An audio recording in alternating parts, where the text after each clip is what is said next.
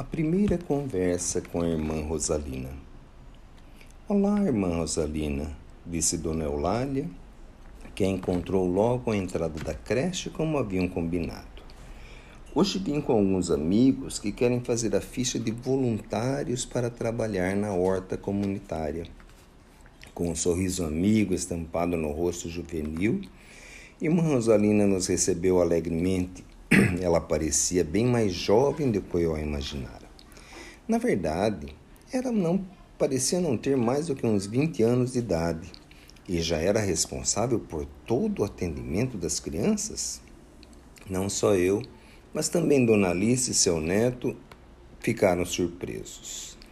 Entrem, entrem. Irmã Rosalina pôs-se a caminhar na nossa frente levando-nos a uma agradável sala de visitas onde nos sentamos para conversar. Então vocês querem colaborar espontaneamente conosco? O que os levou a se decidirem por trabalhar na horta comunitária?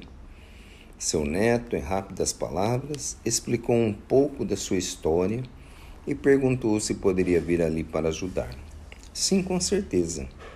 Mas e vocês? disse-nos ela, dirigindo-se a mim e a Dona Alice.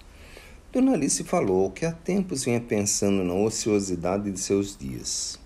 Vinha se indagando se na velhice ainda poderia ser útil de alguma forma a alguém. E a necessidade do seu neto vinha, de alguma forma, como resposta às suas indagações íntimas. Então ela só estava aproveitando a oportunidade para tentar respondê-las.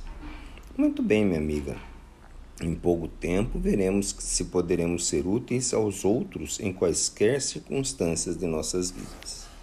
Isso nos trará muitas alegrias sempre. E o senhor o que me diz? Agora, a pergunta era feita diretamente a mim, e eu me senti como um estudante em dia de prova, sem saber bem o que falar, mas com muito mais dúvidas do que certezas para fazer a prova. Eu, eu, eu, eu. Ah, eu, na verdade, só vim acompanhar os amigos. Sempre pensei no trabalho como uma forma de obter os recursos suficientes para a sobrevivência. Nunca pensei no trabalho sem alguma remuneração. É a primeira vez que presto atenção a esse tipo de atividade, dessa forma. Falei, apesar de me lembrar dos tempos de guerra, onde a situação era bem diferente pois você está perdendo uma fonte de alegrias íntimas inimagináveis, meu amigo. trabalho remunerado é digno e necessário em nossa sociedade. Sem eles, voltaríamos ao regime da escravidão, inadmissível pelas leis divinas. Mas o trabalho feito apenas por amor, sem esperar nada em troca, nos coloca em sintonia com o próprio Deus. Mesmo na velhice, quando muito pouco podemos produzir, não estamos aqui falando dos padrões de produção como as empresas conhecem. Estamos falando apenas de se sentir em sintonia com Deus. Afinal, falando em velhice, podemos dizer a idade de Deus? E, no entanto, sabemos que Ele nunca está sem atividades. E se quisermos colaborar com Ele, podemos fazer a nossa parte dentro de nossas possibilidades. Colaborar com Deus? Em que sentido, minha irmã? Ora, todos nós podemos observar a harmonia do universo.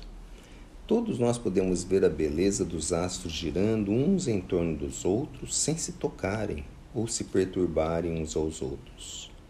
Todos nós podemos ver a harmonia da natureza e colaborar com ela a nosso próprio benefício. Ah, desculpa, irmã Rosalina, eu não estou entendendo nada. Viemos para um trabalho na horta comunitária. O que isso tem a ver com Deus, com o universo, com a natureza? Meu amigo, meu amigo, vejo que seus pensamentos e suas indagações são mais profundas do que você mesmo imaginava. Tentemos entender. Na verdade, as tarefas que vocês irão fazer irão beneficiar algumas crianças que precisam de alimento. Mas elas não precisam só do alimento precisam também da presença amorosa de vocês. Precisam de uma pequena conversação, precisam de uma pequenina brincadeira. Creio que Eulália lhes contou que a tarefa de cuidar da horta é feita junto com as crianças. Não? Bem, Então eu estou contando antes que preencham a ficha de voluntários. E continuou por algum tempo a explicar como seria feita a tarefa. Depois, em algum momento, retornou ao ponto que a minha pergunta tinha endereçado e que eu estava aguardando ouvir. Precisamos enxergar em cada criança e em cada ser humano um mundo que precisa estar harmonizado com as leis divinas. Da mesma forma que os planetas, as estrelas e a natureza. E se há alguma desarmonia, precisamos colaborar com Deus para que a harmonia se faça.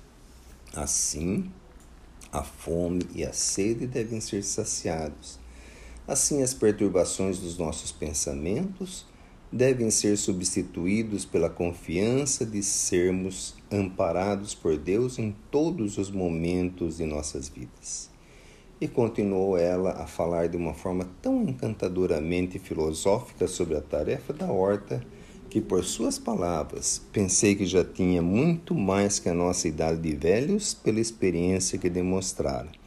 Mas seu rosto sorridente era quase de uma menina.